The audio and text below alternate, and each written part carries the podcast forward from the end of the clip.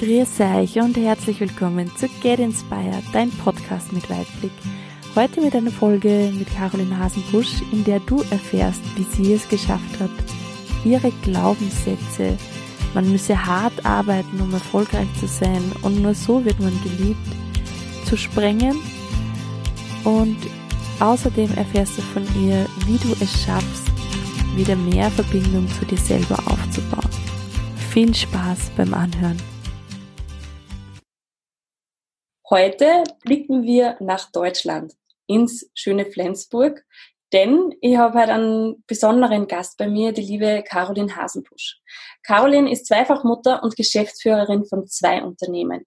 Ihr Antrieb ist, dass noch mehr Menschen ihren Traum leben und sich selbst verwirklichen. Sie zeigt ihren Kunden und Klienten täglich mit Hilfe von Strategien und praktischen Tipps, wie dieses möglich ist. Außerdem ist sie mit großem Herz und ihrer nordisch aufrichtigen Art eine absolut charismatische Persönlichkeit. Herzlich willkommen, schön, dass du da bist. Grüß dich, liebe Caroline. Danke, liebe Ursula. Hallo, vielen, vielen Dank, dass ich da sein darf. Dankeschön. Ich freue mich riesig. liebe Caro, nimm uns doch ganz kurz bitte ein bisschen mit in deinen Alltag. Was machst du gerade? Wie schaut dein Alltag aus? Also mein Alltag, ich bin Mutter von zwei wundervollen Kindern, der großen Marie und dem kleinen Michel, der jetzt ein Jahr alt ist. Mhm. Um die kümmere ich mich nachmittags. Dann vormittags beziehungsweise mittags und manchmal noch abends bin ich Geschäftsführerin von zwei Firmen, der Social Media's Finest GmbH und Co. KG und des Unternehmens Creating Experts. Und Social Media's Finest ist eine Social Media Agentur, die sich an mittelständische Unternehmen beziehungsweise bis zu, hin zur Konzerngröße richtet.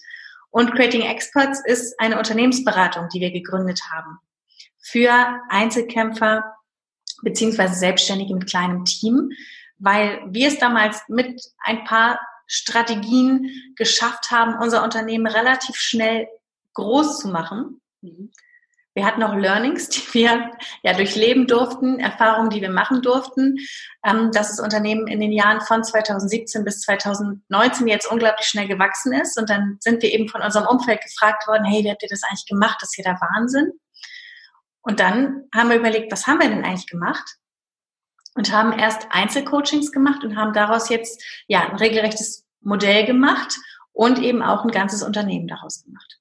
Genau. Und vormittags nachmittags, so Anfang nachmittags bin ich Unternehmerin und nachmittags bin ich dann Mami.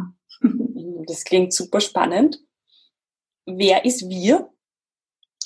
Mein Partner Marco Kindermann und ich. Er hat damals 2014 sich selbstständig gemacht und es lief so, oh, es lief so, geht so. Und dann 2017 ist bei uns der Knoten geplatzt. Da haben wir gesagt, wir müssen alles anders machen. Wir haben uns coachen lassen in Sachen Mindset. Da haben wir viel aus unserer Kindheit aufgearbeitet, haben ähm, ja komplettes Rebranding vollzogen, uns stark positioniert, unser Marketing verändert und dann ging es von 2017 auf 2019 ganz schnell und im August 2019 gab es das zweite Unternehmen. Mm, super spannend. Ähm, was, was kann ich mir jetzt unter Social Media vorstellen? Was macht es da? Auf der einen Seite beraten wir die Unternehmen mhm. strategisch, dass wir uns eben angucken, wie sind sie aktuell aufgestellt, wo wollen sie hin. Erarbeiten mit denen eine sogenannte Social Media Strategie, welche Kanäle sie besuchen sollen, wer ihre Zielgruppe ist. Und wenn die Unternehmen möchten, dann haben wir ein Team aus Kameraleuten, Grafikern, Textern, Social Media Managern, die dann wirklich das Full-Service-Paket anbieten. Das heißt, wir machen den Content für die die Videos, die Texte, posten das, machen das Community Management und eben die Werbeanzeigen. Das für die größeren Unternehmen, genau. Mhm. Okay. Ähm, also ich weiß ja, wie viel Arbeit da dahinter steckt und kann mir vorstellen, dass das momentan sehr gefragt ist, oder? Dass man wirklich sagt, man gibt diesen ganzen großen Part jemanden, der sich da auskennt und der das auch sehr, also professionell macht. Definitiv, ja. Also es war der richtige Schritt, dass wir uns 2017 positioniert haben. Ähm, mein Partner Marco hat schon 15 Jahre davor Werbeerfahrung gehabt, Agenturerfahrung und hat dann gesagt, er macht sich selbstständig, hat damals noch alles angeboten, also Websites, hm, Online-Anzeigen, SEO, Online-Shops, Social Media. Und dann haben wir überlegt, hey, was ist aktuell am meisten gefragt am Markt und was macht uns am meisten Spaß und wo haben wir die meiste Lust, uns fortzubilden? Und dann, ja, war es so, das war einfach Social Media, da schlug das Herz für und dann haben wir uns da ganz spitz positioniert und auch der Unternehmensname sagt es eben schon. Genau. Jetzt lass uns doch ein bisschen in deine, in deine Geschichte eintauchen. In, darf ich fragen, wie war deine Kindheit? Wo bist du aufgewachsen? Ja, ich bin neugierig. Ich bin ganz idyllisch auf einem Bauernhof auf dem Dorf groß hm. geworden, zwischen, zwischen Kühen und Feldern. Das war sehr, sehr schön. Das Ding war einfach, dass mein Vater ähm, durch meinen Opa, der auch durch den Krieg sehr stark geprägt war, ganz viele limitierende Glaubenssätze mitbekommen hat. Mhm. Also gerade dieses Thema, du musst hart arbeiten, mhm. es ist ein Familienbetrieb, das heißt, die Kinder arbeiten schon von ganz klein auf, auf mit. Ähm, Geld war immer ein sehr, sehr großes Thema. Das Thema Vertrauen, war ein großes Thema. Das Thema, also ne, Vertrauen ist gut, Kontrolle ist besser, so nach dem Motto. Mhm. Als Selbstständiger musst du selbst und ständig hart arbeiten. Also körperliche Arbeit war immer ganz, ganz wichtig. Und ja, das hat mich eben sehr, sehr geprägt. Mhm also damals wusste ich noch nicht, dass es mich geprägt hat. Ne? Damals war es halt für mich normal, dass ich mit diesen Glaubenssätzen, mit diesen Scheuklappen durch die Gegend gelaufen bin. Das war für mich total normal. Die Folge war allerdings, dass ich unglaublich leistungsorientiert war. Immer in der Schule, dass ich versucht habe, allen zu gefallen, es den Lehrern recht zu machen, meine Eltern zu stützen in der Arbeit, dass ich mich überall ganz doll reingehängt habe und auch immer gedacht habe, erst kommen die anderen, mhm. dann kommt lange Zeit nichts und dann komme ich. Und das, das hat die ersten Jahre wunderbar funktioniert. Ich kann es ja nicht anders. Mhm. Ähm, hast du deinen Großvater noch kennengelernt? Weil du sagst, er war vom Krieg geprägt oder bist du da, bist du mit deinem Vater, also ja, aufgewachsen? Ich habe ähm, meinen Großvater kennengelernt, auch durfte ihn viele Jahre erleben. Witzigerweise war er zu mir aber total anders als zu meinem Vater anscheinend. Okay. Ganz witzig. Also so dieses äh, ganz, ganz anders. Also ähm, für uns hat er sich immer unglaublich viel Zeit genommen. Dieses Thema Leistung stand bei ihm nie so, bei uns zumindest im Vordergrund. Und mein Vater hat es immer so erlebt, dass das Thema Leistung bei meinem Opa immer ganz hoch gehandelt wurde. Mhm. Er hat aber auch eben viel erzählt von der Kriegsgefangenschaft, von dieses so Enteignung, dass die Heimat weggenommen wurde, hat sich damals was aufgebaut und ja, es die Geschichten kenne ich alle noch, auch von ihm selber, ja. Mhm. Und bist du dann, weil du sagst, Leistung war schon immer so in dir drinnen und verankert, ähm, hast du Geschwister? Ich habe eine kleine Schwester, ja. Mhm. Und hast du dort auch immer das Gefühl gehabt, dass du mehr leisten musst? Ja, dass ich mehr leisten muss und vor allem auch, dass ich auf sie auf, dass ich meine Schwester beschützen muss. Mhm. Dass ich das große Vorbild bin, so. Okay. Dankeschön. Jetzt hast du schon gesagt, ähm, die ersten Jahre hast du es nichts anderes gekannt. Wo, wo stehen wir da im zeitlichen, wenn du sagst, die ersten Jahre, das heißt, du, äh, warst du da schon Teenager oder warst du schon junge Erwachsene? Wie, wie kann ich mir das vorstellen? Mm, also den großen Shift hatte ich damals, als unsere Tochter geboren wurde. Da habe ich dann gemerkt, dass ich das so nicht mehr möchte und dass es vielleicht bei anderen anders ist, dass andere andere Werte, andere Glaubenssätze haben, das habe ich in der Pubertät festgestellt. Das, ähm, bei mir war es zum Beispiel, bei mir war es so, ich habe ähm, ja bin aufs Gymnasium gegangen, habe mich ganz doll angestrengt. In der Schule fiel mir das nicht zu. Ich wollte unbedingt hin. Die Folge war, mein erstes Diktat auf dem Gymnasium war eine richtig fette Sechs meine Eltern schon, um Gottes Willen, was haben wir denn da getan, dass wir auf das Kind gehört haben. Ich wollte es aber, habe mich da echt reingekniet, ähm, bin dann irgendwann da angekommen, habe sogar dann im deutschen Abitur gemacht, also ich hatte Deutsch-Leistungskurs, es hat sich zum Glück noch gedreht. Mhm. Ähm, also einerseits dieses, dieser enorme, dieses Reinhängen im Schulischen, aber auch, dass ich während der Schule viel gearbeitet habe, dass ich immer Jobs neben der Schule hatte. Mhm. Und das hatten andere halt nicht. Die haben dann so gechillt, sag ich mal. Und die hatten auch kein schlechtes Gewissen ihren Eltern gegenüber und waren auch nicht so ehrgeizig in der Schule. Und da dachte ich schon, wieso will, ist es bei mir jetzt so und bei den anderen ist es anders? Da habe ich das erste Mal kennengelernt, hey, es geht, ginge auch anders, genau. Hm. Und warst du neidisch auf die anderen Kinder? Oftmals für ihre Leichtigkeit. Hm. Und dass man, so neidisch weiß ich nicht, aber dass man schon gedacht hat, wieso sind die jetzt so und bei mir ist es anders. Mhm. Ich glaube, ich habe es manchmal hinterfragt, würde ich sagen. Ja. Und darf jetzt nur eine Frage stellen, warst du beliebt in der, in der Kindheit oder in der Schule? Hast du viele Freunde gehabt? Nein. Anfangs, also weiß, kann ich gar nicht so sagen. Bei uns in der Grundschule ähm, waren mehr Jungs als Mädchen. Und ich kam viel besser mit den Jungs zurecht als mit den Mädchen. Mhm. Also in der Grundschule waren wir ja alle in der gleichen Welt. Ich glaube, da war das alles noch normal. Aber als ich dann aufs Gymnasium kam, war es regelrecht ein Kulturschock als das Mädchen vom Bauernhof. Mhm. Da bin ich auch erstmal äh, gemobbt worden. Mhm. Und dann, weil ich aber auch noch so, so voll und ganz so war mit, mit den ganzen Glaubenssätzen, die ich hatte. Und dann habe ich langsam angefangen, ich glaube so mit 14, 15, mich mehr und mehr anzupassen.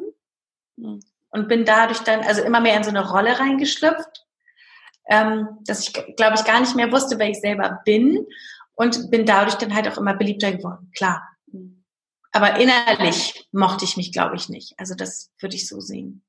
Also anfangs auf der neuen Schule gar nicht. Aber nachher, je mehr man sich dann angepasst hat an das vermeintliche ähm, Bild, was alle haben wollen, würde ich normal, würde ich sagen. Ja, das ist total spannend. Das, das höre ich sehr oft, dass eben zuerst man nicht dazu passt ja, mhm. und dann irgendwie hineingezwängt wird mhm. und danach aber wieder ausbricht. Also ja. Das ist total spannend. Das heißt, du hast dann irgendwann äh, nach dem Abitur deinen Mann kennengelernt oder deinen Partner? Ich habe meine Ausbildung gemacht zur Physiotherapeutin, ah. weil ich gesagt habe, ich möchte immer, ich wollte immer Menschen helfen. Das war so mein, das war mein Traum. Ich wollte, das habe ich schon als kleines Kind, habe ich mich auf den Stuhl gestellt und gesagt, ich möchte eine Rede halten. Das war das eine Extrem, was ich wollte. Und auf der anderen Seite habe ich schon als kleines Kind gesagt, ich möchte Menschen helfen und habe das schönste Geschenk war mal mein Arztkoffer zu Weihnachten. Das war das schönste Geschenk und habe ich alle in der Familie verarztet und wollte allen helfen. Also war die medizinische Richtung schon relativ früh klar. Mhm. Habe dann meine Ausbildung zur Physiotherapeutin gemacht. Ähm, habe in einer Praxis gearbeitet, habe auch Osteopathie studiert und wusste immer, ich helfe anderen. Ich bin darin aufgegangen, wenn die Patienten mir ihre Geschichten erzählt haben und denen einfach zu helfen. Weil vielleicht ich da auch gesehen habe, denen geht's ja viel schlechter, also mir geht's ja gut im Vergleich zu denen. Und ich wurde gebraucht, ich war wichtig. Mhm. Und fand es halt toll, dass ich den Leuten so helfen konnte, auch denen zuhören konnte. Und dann, ja, habe ich halt gearbeitet und habe dann irgendwann mit 26 mein, nee, mit 25 mein Freund kennengelernt und ähm, jetzigen Partner auch. Ja, dann haben wir unsere Tochter bekommen. Dann bin ich mit 26 Mutter geworden. Und da bin ich wirklich, da, das war so dieser, dieser Shift, dieser Moment, wo sich mein Leben verändert hat. Weil du jetzt Verantwortung für deine Tochter übernommen hast oder weil du gemerkt hast, dass es was anderes gibt wie Leistung? Weil ich diesen Konflikt hatte, weil ich immer gelernt habe, Leistung ist das Allerwichtigste. Es gibt nur Liebe gegen Leistung. Je mehr du leistest, umso mehr wirst du geliebt. Das war auf der einen Seite in meinem Kopf. Das hat die ganze Zeit funktioniert. Meine Patienten waren entsetzt. Was, Frau Hasenpusch, Sie können doch nicht weggehen. Sie, Sie können doch nicht, Sie können mich doch nicht alleine lassen. Die haben mich wirklich so Ne? Also ich habe die Leute schon so, glaube ich, so ein bisschen von mir abhängig gemacht. Ist ja auch ein schönes Gefühl, gebraucht zu werden. Ne? Das war das, was ich kannte. Ich, je mehr ich leiste, umso beliebter bin ich. Je mehr ich mich anpasse, umso mehr Leute mögen mich. Mhm. Und auf der anderen Seite war da dieser kleine Mensch, der nichts tun musste, einfach nur da sein musste, atmen musste. Und man hat den geliebt. Mhm. Und gleichzeitig war ich jetzt hier zu Hause und habe Windeln gewechselt und nur noch so, ja, dem Kind hätte, ich habe ja nichts mehr geleistet. Ich habe mich ja nur in Anführungsstrichen um mein Kind gekümmert. Mhm. Und auf der einen Seite war eben die Realität, die ich gerade erfahren habe. Und auf der anderen Seite waren meine Glaubenssätze, meine Überzeugungen. Und es passte überhaupt nicht zusammen. Und ich war in der Mitte und dachte, oh Gott, ich halte es nicht mehr aus. Und so ist, bin ich wirklich beinahe in so eine kleine Depression reingerutscht. Es ging mir richtig schlecht, weil ich gemerkt habe, es geht so nicht. Und mein Freund sagte dann, Caro, das ist nicht normal, dass du dich über diese Leistung, was du erbringst, definierst. Und es ist auch nicht normal, dass du dich als Mutter gerade so schlecht fühlst. Und dann habe ich gesagt, ja, stimmt. Ich habe diese, die Verantwortung meinem Kind gegenüber. Und ich kann mich nur um mein Kind kümmern, wenn es mir selber gut geht. Und dann habe ich angefangen hinzuschauen, habe das erste Coachingbuch in die Hand genommen, bin selbst beim Coaching gewesen und habe dann ja festgestellt, oh, alles, was ich so dachte, was, was meine Realität ist, es gibt ja noch viel mehr Realitäten. Hm. Das ist ja nur meine Box, in der ich drin sitze. Man kann aus dieser Box ja auch den Deckel auch abnehmen. Man kann über den Rand klettern, da ist noch so viel mehr. Und dann habe ich sehr, sehr hart an mir gearbeitet, an meinen Überzeugungen, an meinen Glaubenssätzen, an meinen Emotionen. Es war wirklich krass. Das war wie, als wenn so ein, so ein Bild zerbricht. So ein Bild, was du dir immer konstruiert hast. Und das geht auf einmal kaputt. Und du stehst dann vor dem Nichts und musst dir das alles wieder aufbauen. Und lernst dann, hey, Liebe ist bedingungslos. Du musst nichts leisten, um geliebt zu werden. Du darfst etwas tun, wenn du es möchtest, aber du musst es nicht. Ich habe dann auch sehr viel, also meinen Eltern mal einen Brief geschrieben zum Beispiel, mit denen gesprochen und die haben mir dann auch vermittelt, dass sie mich lieben, egal was ich tue. Dass sie es unbewusst, ne? Menschen handeln ja immer nach ihrem besten Wissen und Gewissen. Das, also am Anfang war da erstmal Wut, ne? das ist glaube ich normal, wenn man anfängt mit Coaching, oh, wieso ist das so und wieso habe ich das nicht viel früher erkannt? Mhm. Und dann habe ich wirklich aufgeräumt mit den Menschen, die es betroffen hat, darüber gesprochen und das hat mir sehr, sehr viel Klarheit vermittelt und habe dann mein Leben komplett auf den Kopf gestellt. Wie war das für deine Eltern? Also das, ähm, wenn du jetzt sagst, du Mama, Papa, wir müssen sprechen, ähm, hast du die irgendwie vorbereitet drauf? Oder also am Anfang haben sie es nicht, haben sie es nicht verstanden, überhaupt nicht ähm, haben es auch teilweise noch nicht verstanden. Was sie aber sehen, ist das, wie es mir aktuell geht. Sie sehen, wie ähm, ich meine Kinder erziehe, dass unsere Kinder unglaublich fröhlich sind, dass ich viel mehr Energie habe, dass mein Strahlen auch von innen kommt. Sie sehen, was wir beruflich aufbauen. Ähm, sie sehen diese Kraft auf einmal. Mhm. Und ich glaube, sie, sie haben aufgegeben, das Ganze zu verstehen, was Coaching eigentlich ist, aber sie sehen das Ergebnis das zählt, glaube ich. Also es geht ja auch darum, ich glaube, der erste Schritt ist erstmal erkennen, dann kommt da ganz natürlich diese, diese Wut, dass man sagt so, ach, das ist alles, warum ist das so? Das, und dann aber irgendwann auch zu verzeihen und loszulassen, zu sagen, sie haben es mit ihrem besten Wissen und Gewissen gemacht und es hatte alles einen Grund. Mhm. Wäre meine, mein Leben die ersten Jahre nicht so gewesen, könnte ich jetzt nicht anderen Menschen helfen, hm. ihre Glaubenssitz aufzulösen ihre blinden Flecken zu erkennen. Ich wäre nie zu dem Thema Coaching gekommen, mhm. hätte niemals selber eine Coaching-Ausbildung gemacht. Also mein Leben wäre nicht so, wie es heute ist, wenn ich das nicht erlebt hätte. Also auch diese Dankbarkeit da zu spüren. Mhm. Ich glaube, das ist wertvoll. Ja, absolut, absolut. Du hast nur gesagt, du hast ein Coaching, das erste Coaching-Buch in die Hand bekommen. Ich bin total neugierig. Was war das für uns? Kannst du uns das ähm, sagen? Das heißt, das hat mein Freund mir geschenkt. Das heißt, Coach dich selbst, sonst coach dich keiner von Talane Midana. Ah, spannend. Und das war wirklich so ein, also das ging es erstmal so diese diese ganzen Lebensbereiche und ähm, ja, ich habe, muss auch ehrlich sagen, ich habe meinen Eltern lange, lange nicht erzählt, dass ich zum Coaching gehe. Mhm. Ich habe, ähm, weil mein Freund ja schon selbstständig war, unsere Tochter damals war meinen Eltern abgegeben. Ja, ich habe noch einen Termin. Und dann merken die aber irgendwann, dieser Termin ist ja regelmäßig. Und dann habe ich irgendwann habe ich dir das ganze mutig erzählt, Mama, ich gehe zum Coaching. Mhm. Bist du krank? Bist du gestört? Ich weiß noch wie diesen Ausdruck in den Augen von meiner Mutter. Kind, bist du krank oder bist du? Nein. Ich möchte einfach, dass es mir selber besser geht. Ist das teuer? Hm, nein. So, kurz die kleine Notlüge. Also irgendwann habe ich denen nochmal erzählt, was wir da rein investiert haben in, in Coachings, Seminare, aber die sehen das Ergebnis. Die sehen, jetzt geht es mir so gut und ich kann anderen Menschen helfen und wie gesagt, es hat mir so gut gefallen, dass ich selber noch eine Coaching-Weiterbildung gemacht habe. Mhm. Das ist, das ist spannend, dass die viele Menschen noch dieses Coaching als ähm, so ähnlich wie man geht zum Arzt sehen. Ja, ja. Was würdest du da jemanden jetzt sagen, der sagt, mal Coaching, was ist das? Was, wie würdest du das zusammenfassen? Ich würde es immer übertragen. Ich mag praktische Beispiele, mhm.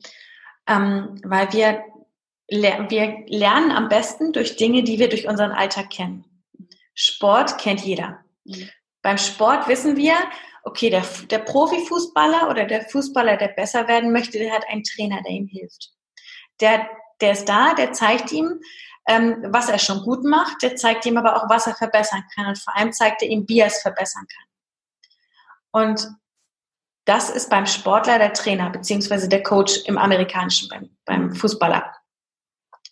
Ähm, und bei uns, bei der menschlichen Persönlichkeit, ist es einfach der, der Coach oder der Mentor, der einem hilft hinzusehen, der einem die richtigen Fragen stellt. Es ist ja keine Therapie, es ist ja einfach nur jemand, der von außen drauf schaut und die richtigen Fragen stellt. Hm. Damit wir selber mal unsere eigenen Glaubenssätze, unsere eigenen Überzeugungen in Frage stellen. Uns die Frage stellen, ist es wirklich so? Weil die Antworten, die kennen wir. Wir Menschen, wir sind innerlich, wir sind so schlau, wir sind so tolle Wesen. Es liegt alles in uns. Wir brauchen nur manchmal jemanden, der uns die richtige Frage stellt. Weil in diesem Alltag, also wir haben eine Social Media Agentur, wir, wir machen das Marketing. Mhm. Aber ich finde es trotzdem erschreckend, wie viele, wie viele Menschen sich einfach mit ihrem Handy betäuben mit den ganzen Apps. Mhm. Dass wir immer nur Einflüsse von außen und konsumieren, konsumieren rechts, links, ähm, aber gar nicht mehr auf unsere innere Stimme hören. Mhm. Und uns gar nicht mehr kritische Fragen stellen. Und beim Coaching ist es ja so, du kannst ja nicht weg. Du mhm. sitzt da zum Beispiel ähm, in der Co Coaching-Session, sitzt du einer Person gegenüber, die dir eine Frage stellt. Und die schweigt dann zum Beispiel, bis du geantwortet hast. Oder da, da kannst du nicht eben dein Handy rausholen und dich ablenken oder den Fernseher anmachen oder ein Buch holen. Du bist mit dieser Person da und dann kommst du ins Nachdenken. Und das ist, glaube ich, sehr, sehr mächtig, dieses Reflektieren, dieses wieder zu sich finden. Ja, kann ich zu 100 Prozent bestätigen. Hm, darf ich jetzt weitergehen in deiner Geschichte? Das heißt, ihr habt, du hast dann eine Coaching-Ausbildung gemacht und da war dann so dieses, du hast diese Glaubenssätze auflösen können. Die Coaching-Ausbildung habe ich einen Tick später gemacht. Also okay. ähm, ich habe, wir sind jetzt, sind, wir sind beim Jahr 2015, genau, 2015.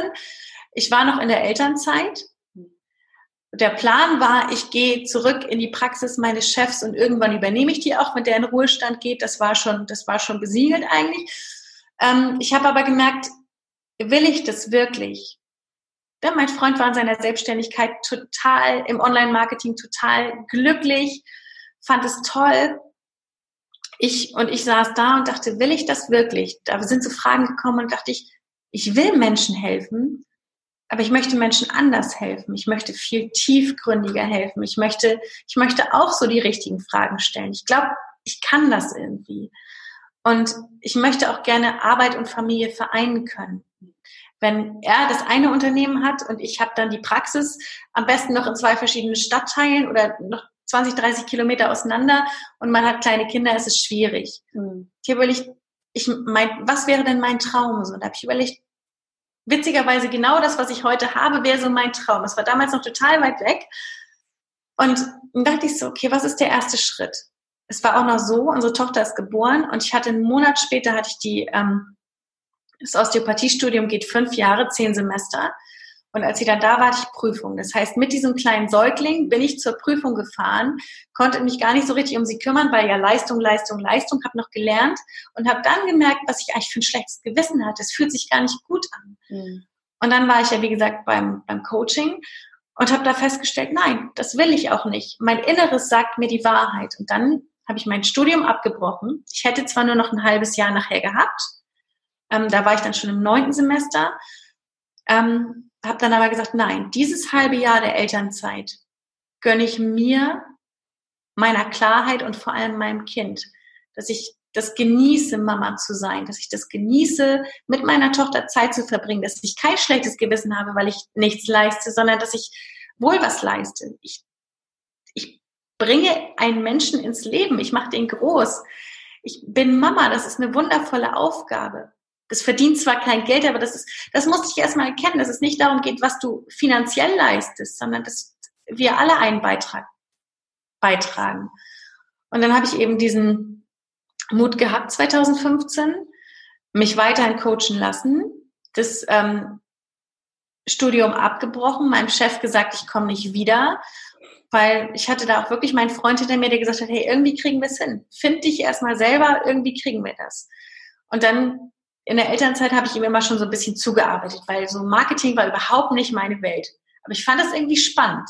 Wenn er so von Kundenterminen kam und seine Augen geleuchtet haben und er dann so diese ganzen Marketingwörter benutzt hat, habe ich ihm immer gesagt, okay, jetzt erklär mir das mal auf Deutsch.